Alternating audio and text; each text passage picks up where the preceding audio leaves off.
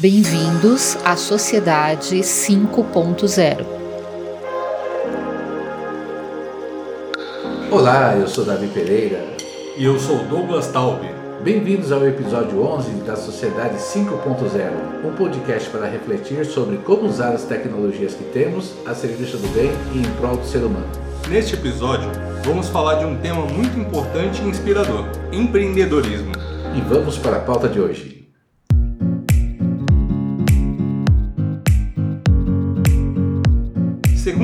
Segundo o dicionário, empreendedor é aquele que se lança à realização de coisas difíceis ou fora do comum, seja através de um negócio próprio ou no ambiente corporativo. E para falar deste tema, vamos entrevistar duas pessoas que com certeza carregam essas características, Preta e Olavo. Muito obrigado em nos receber aqui no escritório da Loft. Sempre um prazer, estamos de portas abertas. Para quem não conhece, quem é Preta, quem é Olavo? Se apresente para os nossos ouvintes. É, sou a Preta, mais conhecida como Preta, Preta Meline. Eu sou de Natal, Rio Grande do Norte. Sou formada em comunicação, formada em marketing também. Vim aqui para São Paulo, principalmente trabalhar com digital, com online, nesse, nesse ramo de comunicação. E estou aqui há sete anos trabalhando com o mundo de startups, desde que eu praticamente comecei o, a minha vida útil aí no, nesse, nesse segmento. Como boa parte da, das pessoas que trabalham com startups e empreendedorismo em São Paulo, eu também não sou daqui. Sou mineiro, venho de uma cidade que chama Carangola, sou formado em engenharia mecânica e sou facilitador de Startup Weekend, trabalhei na Techstars e hoje trabalho aqui na Loft. Para quem não conhece o termo, o que é uma startup? A startup, é, para quem gosta de conceituação, a gente tem alguns autores que colocam de forma diferente. Então, falam-se que é uma startup de tecnologia com até dois anos, que está em busca de um modelo repetível e escalável. De forma simples, tem as definições mais práticas que eu gosto bastante, tem uma do Cubo, que fala que a startup é uma empresa que resolve um problema real, do mundo real, com possibilidade de escala. Então, nada mais é do que uma empresa que tá. que é uma empresa de verdade, então tem CNPJ, ela precisa de ser uma empresa de verdade, é, e que está sempre colocando o cliente no centro para entender esse cliente tem um problema e a gente vai resolver o problema dele. As startups perceberam de uma forma muito inteligente o que as empresas grandes não conseguiram perceber ao longo de vários anos. Que as empresas grandes sempre colocaram a solução que elas queriam vender e empurravam isso para o consumidor. A startup percebeu que tem uma forma muito mais inteligente de crescer, que é perceber o que, que primeiro esse consumidor precisa para depois fazer um produto que possa gerar escala. Então que a gente consiga fazer da mesma forma para várias pessoas, repetível e escalável, para que ela possa crescer e ganhar mercado de uma forma mais rápida. É, no ambiente incerto, né? Acho que a, a startup ela traz muito essa cultura também de trabalhar é, em um, um, ambiente que ela não sabe se vai gerar lucro, quando vai gerar lucro, como o Olavo falou. O principal ponto dela ali é resolver um problema do cliente e não necessariamente já ter um negócio, um modelo de negócio de cara ali que vai, vai gerar lucro. E startup a gente fala que ela é muito boa em aprender. Então ela vai sempre estar fazendo interações com o cliente, vai falar com o cliente uma vez, aprender o que, que deu certo, o que, que não deu certo, e aí volta. Porque quando a gente está num ambiente de incerteza, os negócios que as startups hoje trabalham, eles não existiam há muito poucos anos. Hoje a gente vive num mundo que as coisas são muito comuns, a gente não para muito para pensar. Você volta 10 anos, não existia nem Facebook. Então, como é que o mundo mudou nesse tempo e como plataformas que hoje são super conhecidas e pra gente é completamente comum de se usar, Uber, Nubank, Facebook, essas coisas não existiam, não existia um mercado formado para consumir isso. Então as startups cresceram num mercado que tipo não tinha nada formado e você precisava de interagir com o seu cliente para entender o que o seu cliente queria e precisava para aí sim fazer suas soluções. E como é que surgiu a Startup Weekend? Bom, o Startup Weekend ele nasceu numa cidade de 100 mil habitantes no interior do Colorado, é, Estados Unidos, com um formato ainda de 80 pessoas é, trabalhando na mesmo, no mesmo problema. Né? Quem, quem foi no Startup Weekend sabe que hoje você vai e fala sua ideia e, e o que é que você quer desenvolver e aí formam-se vários times, mas na época ele era um, um, um, grande time resolvendo apenas um problema. E aí, quando foi em 2007, 12 anos atrás, é, foi modelado novamente e veio mais com a inclusão e com essa diversidade criativa que é fazer com que as pessoas vão lá e façam seus pitches e resolvam vários problemas e não só um problema, né?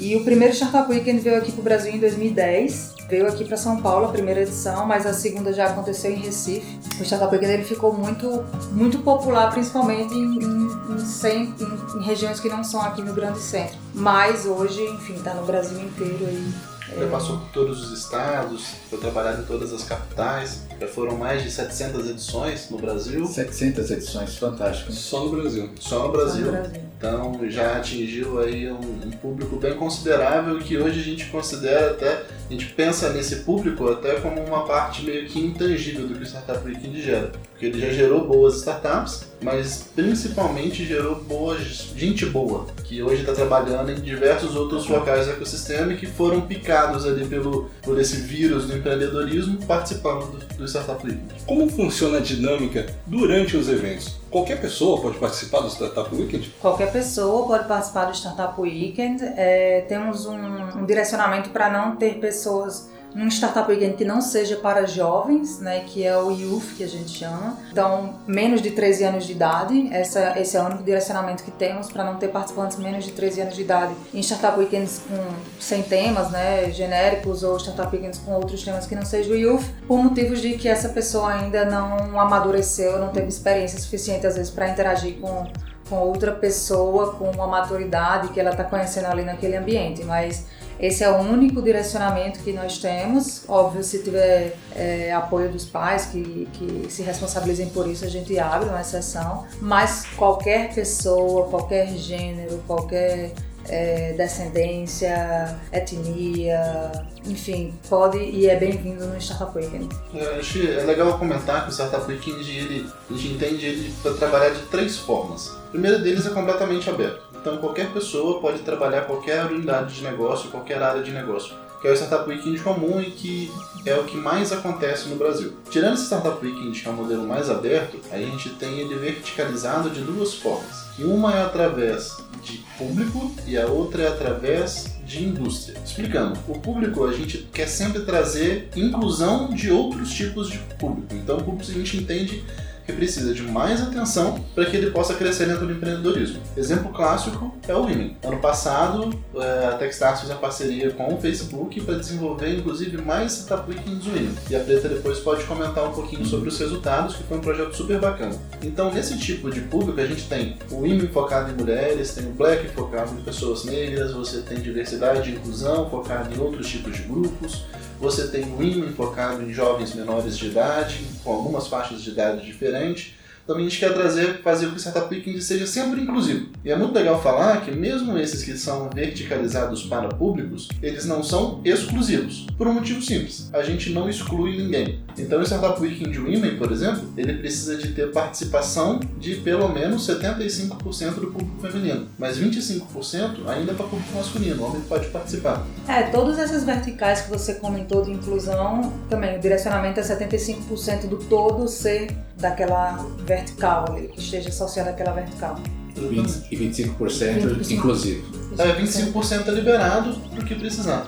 Porque quando a gente olha o cenário de empreendedorismo hoje no Brasil, a gente percebe muitos homens héteros, brancos, então, como a gente consegue trazer a diversidade de todo tipo de público para dentro desse universo? Porque a gente sabe que, no fundo, empreender demanda, às vezes, algum certo privilégio ou alguma certa preparação que não são todas as pessoas que têm acesso. Então, como a gente pode fazer com que mais pessoas tenham acesso minimamente a esse incentivo inicial ou a essa primeira abordagem? É, eu acho que eu considero essa questão de acesso que você traz é, é voz ativa, né? Porque às vezes não é nem um acesso de conhecimento, às vezes é um acesso cultural, é, educacional e que a pessoa não teve ali um, uma oportunidade de ser uma pessoa mais desinibida, com suas, com suas características reais, né, sua criatividade, que a gente quando é criança tem e vão podando ao longo da vida, não tiveram essa oportunidade. Então acho que é legal, foi legal você trazer esse ponto de, de acesso, que ele, esse acesso ele está muito aberto a, a acho que a educação e a criação como um todo aqui, né? Do... Ou até o despertar, né? Não teve o despertar. Participa, a gente tem várias pessoas que participam de Weekend e depois vêm falar assim, nossa,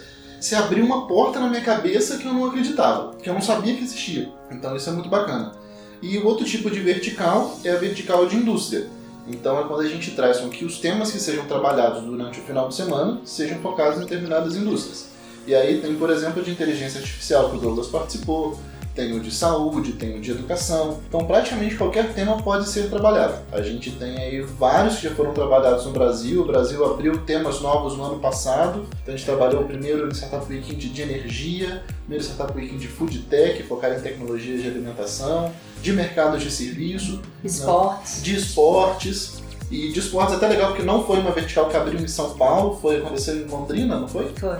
Você vê demandas latentes que as comunidades trazem, que os ecossistemas locais eles pedem por aquele tipo de vertical. Então eu já fiz, por exemplo, um agro, focado em agro lá em Chapecó, no interior de Santa Catarina, que é uma região super agrária. Então, como a, a comunidade já é preparada para aquela vertical e quer desenvolver negócio naquela área. O nosso podcast também ele é bem inclusivo. Nas nossas mídias sociais a gente recebe interação de pessoa muito nova, pessoa muito idosa e com certeza tem muito empreendedor escutando o podcast agora. Para quem quer participar de um Startup Weekend, como é que ele faz para ter informação, para ver um calendário, como que ele participa?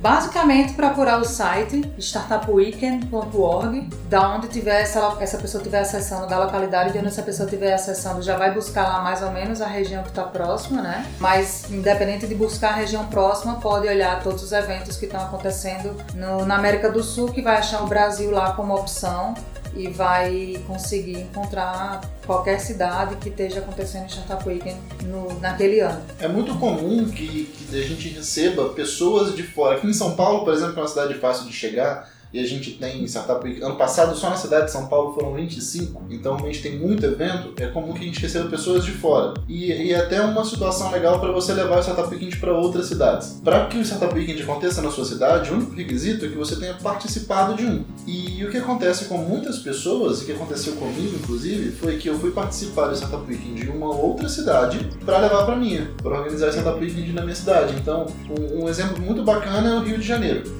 Então, o Rio de Janeiro, por muito tempo, realizou muitos Startup Weekends. Só que a comunidade do Rio de Janeiro teve um problema, a comunidade de startup passou por um período um pouco em crise e a gente teve alguns cariocas que vieram participar do Startup Weekend em São Paulo e aí acendeu a chama de novo e volta a se organizar esse Startup Weekend no Rio de Janeiro. É, a mesma coisa acontece também com os eventos verticais, né? Tem gente interessada em desenvolver alguma coisa na área de saúde e aí vê que só está acontecendo um Startup Weekend na área de saúde em tal cidade e vai até lá e participa para se conectar principalmente com outras pessoas dessa indústria também. Isso é bem bacana.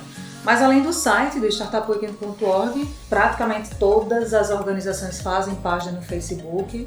O site da Simpla também, que é nossa parceira de venda de ingressos, lista todos os Startup Weekends que estão acontecendo, cadastrados lá no, no site deles. Tem também alguns grupos né, de Slack que algumas comunidades fazem, grupos de WhatsApp que algumas comunidades fazem, que vai encontrar aí algum Startup Weekend. Para você que está nos ouvindo, se está em cima do muro, se participa ou não, faz uma pesquisa, veja o feedback de quem já participou. Eu fui uma dessas pessoas, participei da Startup Weekend sobre inteligência artificial artificial eu falo.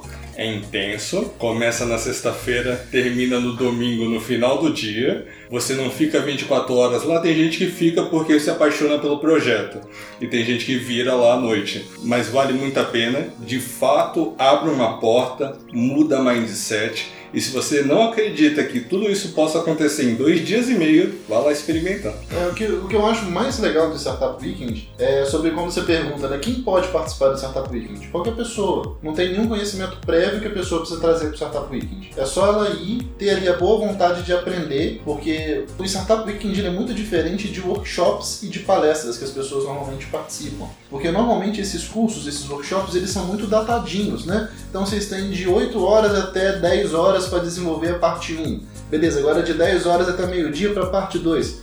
O Startup Weekend não, a gente vai falar assim, você vai começar uma empresa sexta-feira de noite e você vai terminar e vai fazer a apresentação dessa empresa no domingo, nas 6 horas da tarde. Durante esse tempo, como as coisas vão acontecer, é problema de cada time porque cada negócio é desenvolvido num ritmo. Então o que o Startup Weekend faz é ele dá ali uma jornada que a gente trabalha com as pessoas, dando as informações necessárias e principalmente através de muita mentoria, para que qualquer pessoa, independente do seu conhecimento, consiga desenvolver o um negócio. E aí falando sobre a dinâmica. Então, por exemplo, na sexta-feira chega todo mundo, você não precisa ir com um amigo, você não precisa ir com um grupo formado, você não precisa ir com a ideia que você vai trabalhar no final de semana as ideias são todas apresentadas, as pessoas que querem levar uma ideia, que querem falar de um negócio, levam para apresentar ali, e é muito importante, inclusive, que isso seja uma ideia virgem. Essa ideia nunca pode ter sido trabalhada, está todo mundo com pé de igualdade. A gente vai começar um negócio do zero. Todas as ideias são apresentadas e os próprios participantes votam nas ideias que eles gostaram mais. Na sexta-feira de noite, mesmo que você tenha vindo de uma outra cidade, mesmo que você tenha ido completamente sozinho, você vai formar um time com outras pessoas na sexta-feira de noite. Sábado de manhã já está todo mundo trabalhando, a gente passa três workshops. E são três workshops super rápidos. São interações de 15 minutos. A gente vai falar com essas pessoas sobre a interação, sobre a importância de fazer um problema e da gente validar o problema com clientes reais. A gente quer que a pessoa que está no Startup Weekend tire a bunda da cadeira e vai para a rua vai falar com o cliente, vai entender quem que é esse cliente, que dor que esse cliente sente. Tanto que é super normal a gente ter equipe de Startup Weekend sendo expulsa de shopping e de supermercado, porque o segurança fala assim, ó, você está atrapalhando demais os meus clientes, vão sair. Você não teve autorização para vir para cá? Não teve autorização para parar. Só a cara de pau.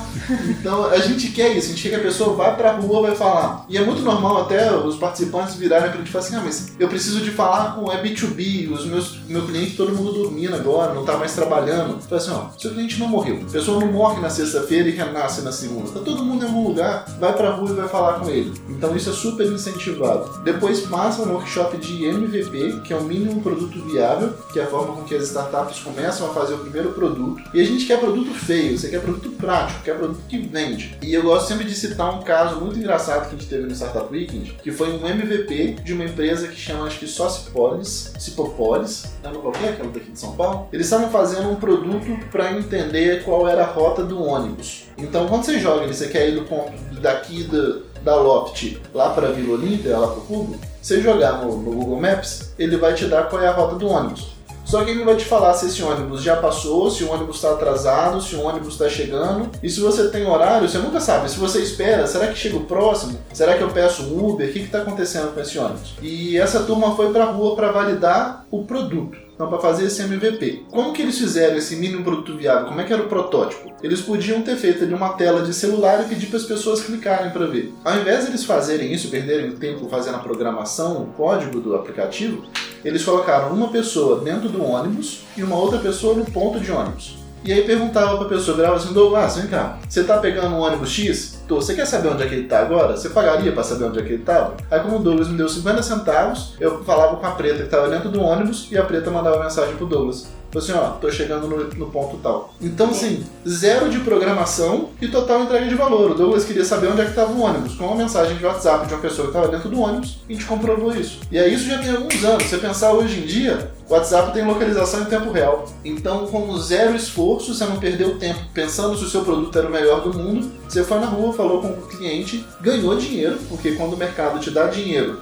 é porque ele está provando a sua solução e testou a solução em tempo real. E aí depois, para o final, eu falei que o Startup Weekend começa com a formação de times e termina com a apresentação para uma banca de jurados a gente tem um treinamento de pitch, que é a forma pitch nada mais é do que a apresentação que as startups fazem para uma banca. Então a gente ensina como formatar esse pitch para que seja apresentado em até 5 minutos, de 3 a 5 minutos normalmente, para uma banca de jurados, falando como foi o trabalho todo final de semana. A gente sabe que aqui no Brasil a gente tem dois tipos de empreendedor, ou startupeiro. Né? Aquele que quer ser empreendedor de fato e sonha com isso, que a gente chama de empreendedorismo voluntário, mas a grande maioria ainda é involuntário e precisa empreender. Na avaliação de vocês, como é que a gente faz para inverter um pouco esse cenário, para a gente ter mais empreendedores voluntários do que involuntários? Ah, eu acho que isso está muito está ligado a, a, questões educacionais e governamentais, né? Assim, o incentivo para se tornar empreendedor aqui é zero no país. Acho que poucos anos para cá, algumas universidades, algumas algumas escolas abordam o assunto, criaram algumas metodologias aí e até algumas empresas também começaram de uns dois anos para cá, fazer esse movimento, né, de treinar pessoas, fazer academias, é, criar desenvolvedores, incentivar e tudo mais. Mas eu acho que o empreendedorismo ele tá virando uma páginazinha aí de incentivo, mas tanto na questão de educação interna mesmo, quanto acho que a parte de governo que não tem, não tem sido muito é, positiva. Assim. Então, na minha percepção, está muito ligado a essas duas coisas. Eu ia falar também que para mim é muito cultural. Então, no Brasil, são formas de ver o empreendedorismo, né? Tem-se aqueles que são muito bem sucedidos e às vezes pregam que o empreendedorismo é fácil. Empreender não é fácil. E você tem vários outros casos de cidades menores, às vezes, ou até de cidade grande, de pessoas que faliram muito. Então, gera algum medo. Eu fui uma pessoa que eu tive muito medo de empreender por muitos anos, porque o meu pai teve três negócios e faliu nos três negócios dele. Então, eu tinha uma certeza na minha vida que eu nunca ia empreender. E de repente eu me vi sendo promotor de um dos maiores eventos de empreendedorismo do Brasil. Do mundo, na verdade, mas trabalhando muito forte com isso aqui no Brasil. Hoje eu vejo vejo, assim como a Preta falou, é muito uma questão de cultura, de educação, de suporte do governo e a gente fica muito feliz de ver esse cenário mudando. Então, você vê, o Startup Week a gente começou com um evento em 2010. No ano passado foram 188 eventos no mesmo ano, só em 2019 aqui no Brasil. Então é um é crescimento muito grande. E como eu falei, o passo para organizar o Startup Weekend é que você tenha participado. Esse crescimento ele é de certa forma orgânico, porque você vê com que uma pessoa participa do Startup Weekend, tem uma experiência incrível, fala assim, eu quero fazer isso para outra pessoa. Então a gente foi incentivando, encaixando, encontrando muita gente boa nesse meio e que inclusive outras organizações foram pegando carona nisso tudo e se plugando, não necessariamente pegando carona na onda do Startup Weekend, mas foi uma onda que muita gente surfou junto, né? Então você vê o Sebrae gerando cada vez mais oportunidades, outras aceleradoras de startup crescendo para dar suporte para essas startups que começam a nascer de alguma forma, as comunidades se envolvendo, você vê Senac também ajudando com outros cursos. Então várias várias outras instituições dando suporte de educação, porque ninguém te ensina a empreender até então. Você não tinha.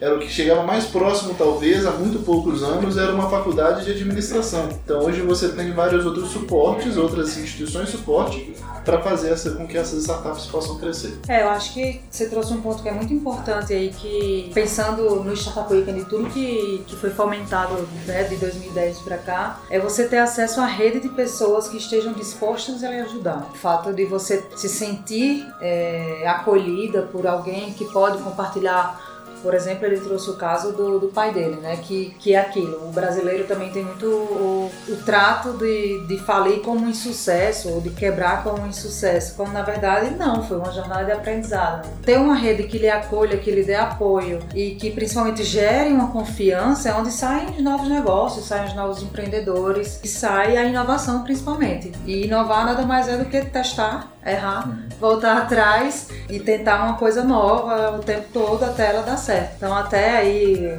não sei quando é que foi anunciado de fato a Yellow e a Green aqui no Brasil, né? Mas muita gente ainda está tratando isso como um insucesso e como uma coisa assim que não, sabe, vai demitir não sei quantas pessoas, faz parte. A pessoa já, já fez ali algumas outras empreendimentos e tem que tratar isso como parabéns, chegou até aí, agora qual o próximo, né? Acho que essa questão cultural também de ter uma rede que entende que a acolha é bem importante. A gente viu uma apresentação do fundador do Waze e ele falou uma coisa bem interessante, que as pessoas acham que o sucesso é uma estrada e que num determinado momento então você tem sucesso ou fracasso. E ele falou que não é nada disso, né? Que você erra muito, então você fracassa algumas vezes até atingir aí o, o objetivo que você quer, né? E é, acho que esse é um equívoco também das pessoas, né? Achar que é uma estrada reta, assim, é curva, né? Tem várias curvas aí. Ninguém vê a história que está por trás do palco, né? É muito fácil você subir lá e apresentar como o Waze deu certo, hoje como a Loft virou um unicórnio, mas ninguém sabe o que, a gente está errando dentro de casa, ou os tombos que os founders tomam para aprender o que aprenderam. Que já estão na sua o que, terceira startup, é, sei lá, terceiro quantas... empreendimento, fora o que já investiu, fora o que já acompanhou. É, você falou do fundador do Waze, o fundador da Dropbox, ele fala também, o CEO, né? Você precisa, você tem 99 chances para errar e uma para acertar. Tem números recentes que mostram que o empreendedorismo no Brasil, no ano passado, aumentou em 25 5%. Mas também temos números de Cubo, por exemplo, que trabalha com 97% de startups que começam, mas não conseguem de fato encontrar o market fit ou atingir o sucesso. São números que podem assustar a pessoa que está pensando em empreender. Qual mensagem vocês podem passar sobre a importância do empreendedorismo para a sociedade? O empreender, para mim, é um, é um caminho que a pessoa tem que pensar muito bem antes de tomar. Então, empreender não é fácil, a pessoa que vai empreender, ela tem que entender que ela vai ficar um tempo sem ganhar dinheiro e Ela vai ficar um tempo sem amigos, ela vai ficar um tempo sem família, Exato. sem conforto, sem dormir, vai ficar sem muita coisa. Então, o, o- fato do empreender é muito importante, é- assim como toda empresa, né? Qual que é o seu objetivo no final do dia? O que, que você está disposto? Eu acho que o primeiro passo que a pessoa tem que pensar é: eu estou disposto a abrir mão de quê? Para eu poder empreender. Se eu tenho uma família hoje, a minha família está disposta a entrar nessa jornada comigo? Preciso de manter o padrão de vida, eu posso abaixar um pouco isso? Ou se eu sou jovem, estou começando a minha carreira, é, eu quero aprender aqui do nada e aprender tudo na minha cara, levando na minha cara mesmo. Eu acho que esse é o primeiro ponto. É a que, que eu estou disposto a passar por acreditar nesse sonho. E a partir daí é testar e, e aprender e confiar no cliente. Tipo, e se você não vai para o cliente, se você não está entendendo o que, que essa pessoa precisa, você não vai vender para ninguém. É, eu relaciono o empreendedorismo com autoconhecimento, assim. Eu acho que é uma jornada de autoconhecimento. Acho que quanto mais a pessoa tem a oportunidade de, de desenvolver um autoconhecimento para entender né, o que é que ela está disposta a abrir mão durante um longo período, e aí longo período eu diria aí de 20 a 40 anos, é, que na verdade é o, é, o, é, o, é o- é o período, acho que, de se ter certeza né, de um de um empreendimento ter dado certo e não precisa ser só um empreendimento, podem ser vários empreendimentos, mas que esteja disposto a ficar 20 anos para cima, né, nessa montanha russa que é o empreendedorismo. Um dia você tá bem, no outro dia você não tá, e aí tem que estar emocionalmente muito forte, né, se conhecer bastante e, e, e- não, não desistir. A Techstar está presente em mais de 150 países. Considerando aí a atuação dessa instituição em outros países, pelos que vocês já viram, como é que vocês enxergam a maturidade dos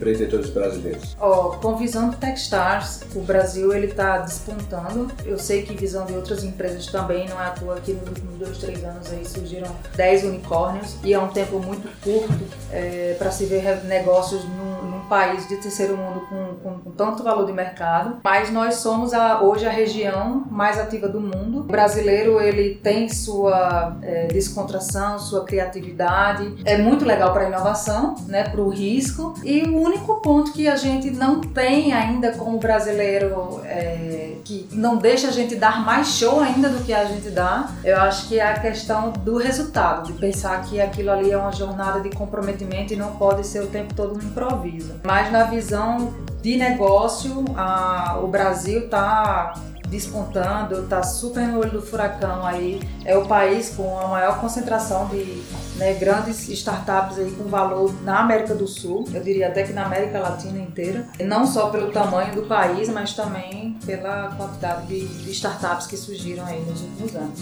E a gente vê que no ano passado o Brasil só não gerou mais unicórnios que a China e os Estados Unidos. Então isso já mostra bastante para os empreendedores a quantidade de capital que a gente levanta de investimento de startup, de todo o dinheiro que é trazido para a América Latina. Acho que 60, 70% fica retido no Brasil, são as startups brasileiras que usam esse dinheiro. Poxa, esse número é muito interessante. É muito bacana, pode, pode conferir isso com, com mais a fundo, mas é entre 60% e 70%.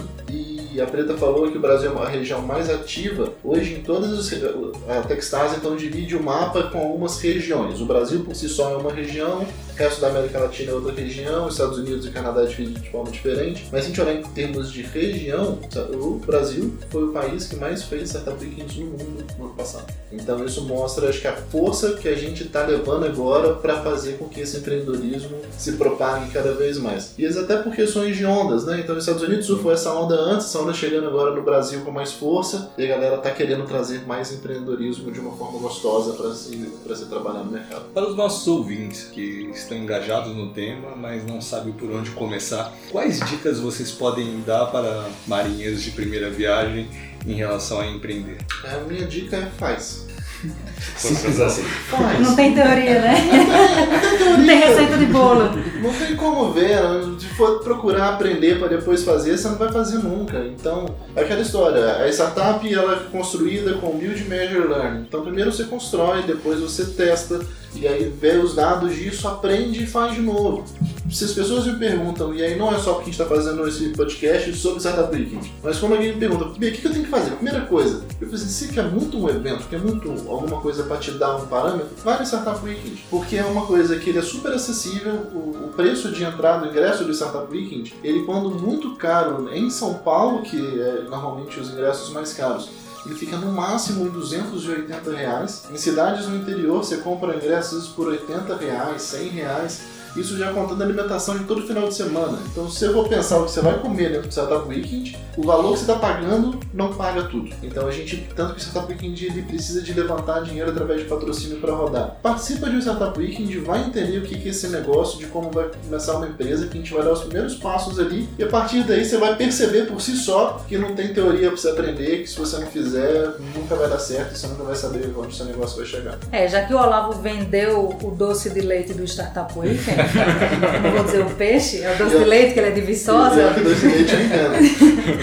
Eu vou falar, a minha dica é mais simples, é, é, do, é a partir do faz, mas é um faz mesmo. Você quer ganhar dinheiro, quer saber se o seu brigadeiro é bom, vai lá, faz seu brigadeiro, vende na porta dos seus vizinhos e começa a ver a demanda que isso traz e começa a contar o quanto você está gastando com isso e o quanto você está tendo de retorno. Começa assim, sabe? Com uma coisa que você gosta, se você gosta de passar informação no canal do YouTube, vai lá e começa, começa a ver quantas pessoas dão like pega um assunto que você domina, ou que você gosta de falar e vai testando. Às vezes você vai ter um feedback ali é, de que pode ser um brigadeiro com menos açúcar, ou que pode ser um conteúdo no YouTube que aborde outras coisas porque as pessoas estão sentindo que você fala melhor de outra coisa ou que você quer, ou que tem algum tema que é interessante, faz sempre uma perguntazinha, né? Um feedback, que é de escutar o, o que seu cliente tem para falar do seu produto. Eu, eu considero como um presente, então se olharmos para o feedback com a cultura de que é um presente, que é uma crítica construtiva, eu acho que isso já é um grande passo para você começar a melhorar isso que você tem a oferecer. E você não precisa de grandes estruturas, você não precisa é, de grandes investimentos, você pode pode hoje acessar muita coisa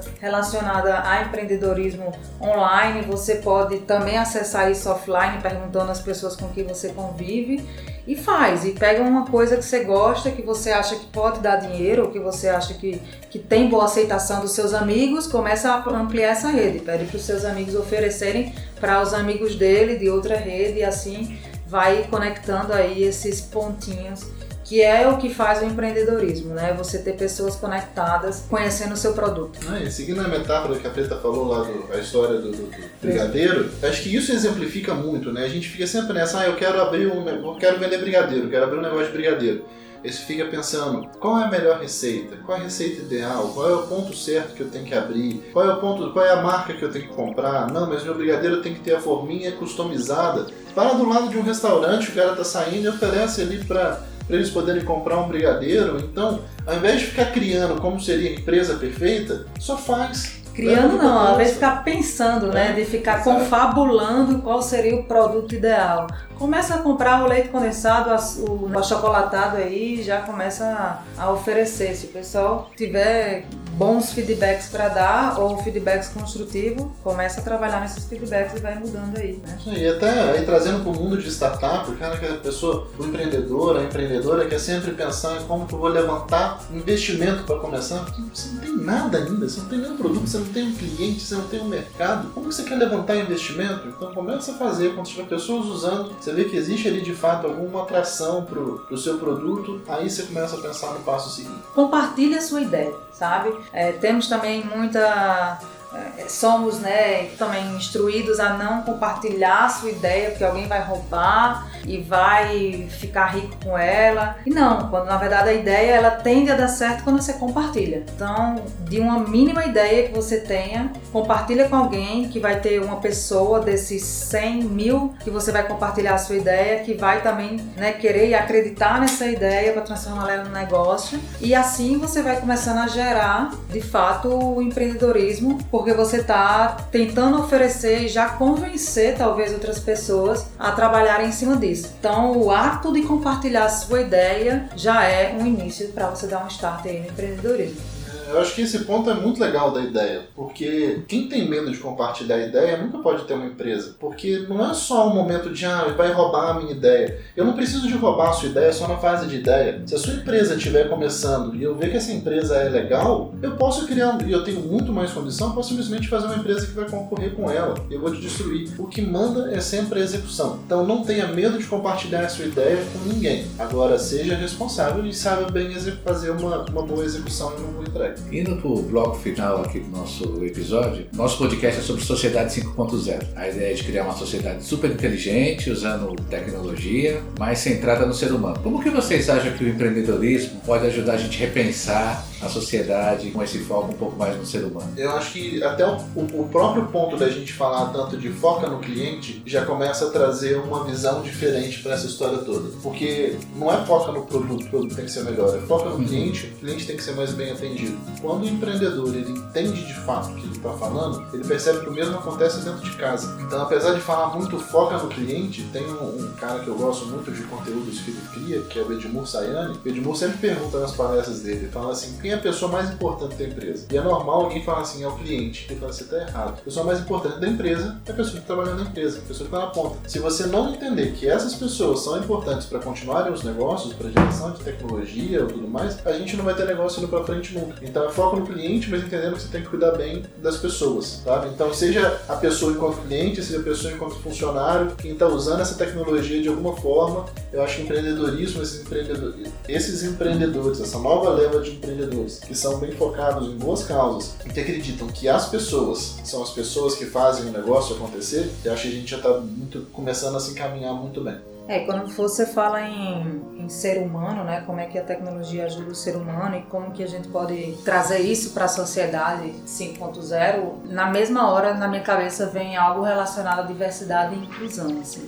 Até e é um tema que é, é bem interessante de se trabalhar, principalmente quando quando eu penso no Startup Weekend, porque sempre vai surgir alguma coisa é, relacionada a viés, né? E, e os viés, cada um tem o seu, é, a forma que você pensa, a forma que você acha que as coisas devem ser feitas, mas quando você entende o viés do outro, por isso a diversidade e inclusão, eu acho que isso está muito, tá muito mais propício a ter um um entendimento de desde como vai ser, sei lá, seu dia de amanhã a seu dia daqui a 50 anos. Eu vejo muito relacionado a esse tema Estava até conversando sobre isso semana passada, o quanto a sociedade se torna cega né, para pessoas idosas e para pessoas com desabilidades. Assim. E, a, e, a, e, o jovem de hoje não pensa que amanhã pode ser uma pessoa idosa, uma pessoa com uma mobilidade reduzida, uma pessoa com é, sem condições talvez até de caminhar da, da cama para o quarto e etc.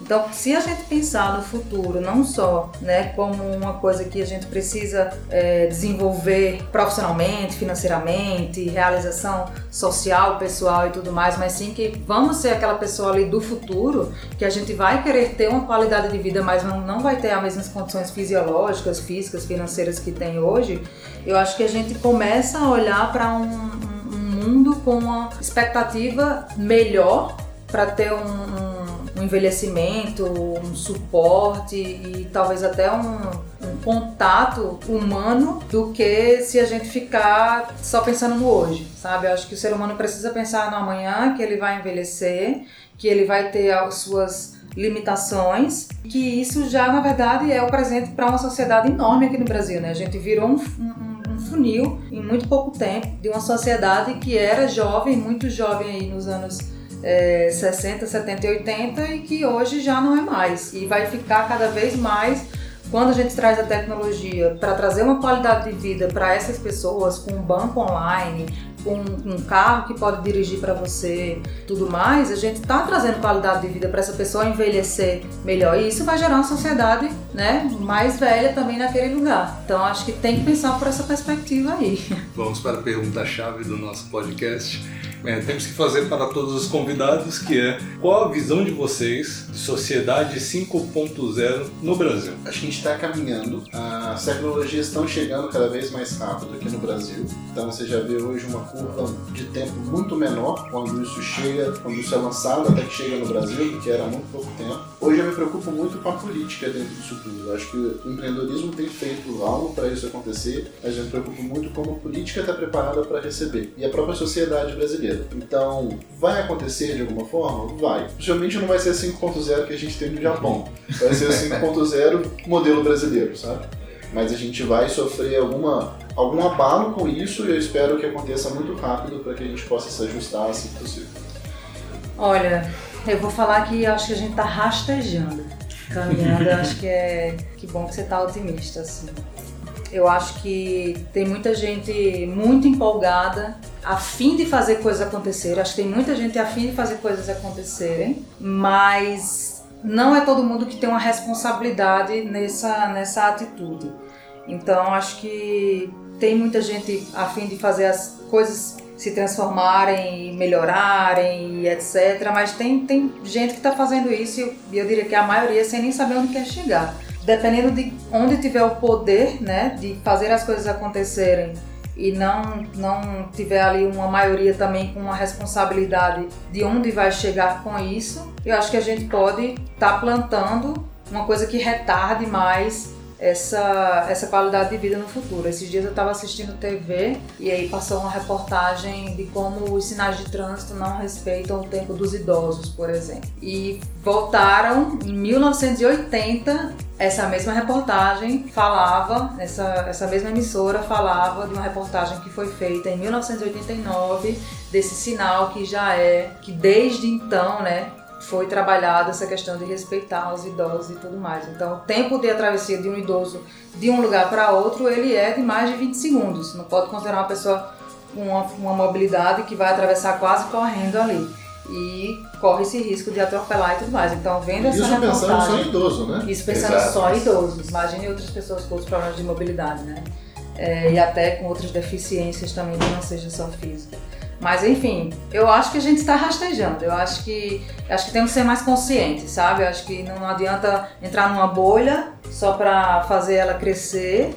Eu acho que tem que direcionar essa bolha aí para pensar que o Brasil está mudando, é, a tecnologia tem muito para oferecer, mas que tem que ter uma responsabilidade aí de onde a gente quer chegar. Última pergunta. Esse ano, quais são os projetos futuros do Startup Weekend aqui no Brasil? É, esse ano estamos inaugurando uma, uma iniciativa regional. Estamos inaugurando, na verdade, quatro iniciativas globais com a Techstars ao redor do mundo e seis iniciativas regionais. Aqui no Brasil, especificamente, estamos nos unindo para fazer o, Startup Weekend Agro. Então, para inovar com muita força nessa nessa área, nessa indústria, porque tem muito potencial. Então, uma coisa que estamos planejando de fazer no início do segundo semestre, lá para agosto, mas já estamos agora correndo atrás de quem vão ser os principais apoiadores, quem vão ser as principais lideranças que vão estar tocando isso.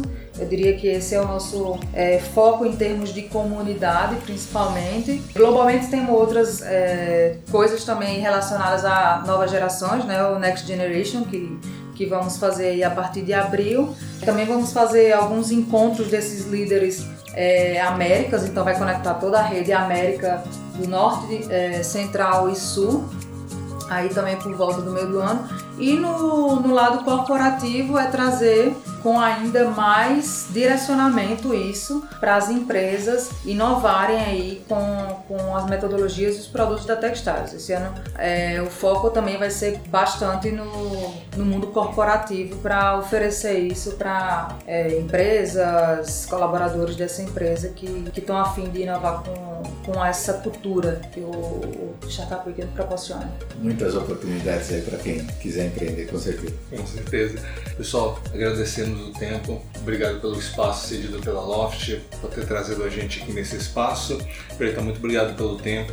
Acredito que a gente que nós estamos levando bastante informação útil para o nosso ouvinte. Maravilha, prazer foi nosso. Muito obrigado e espero encontrar vocês ainda no Startup Weekend por aí.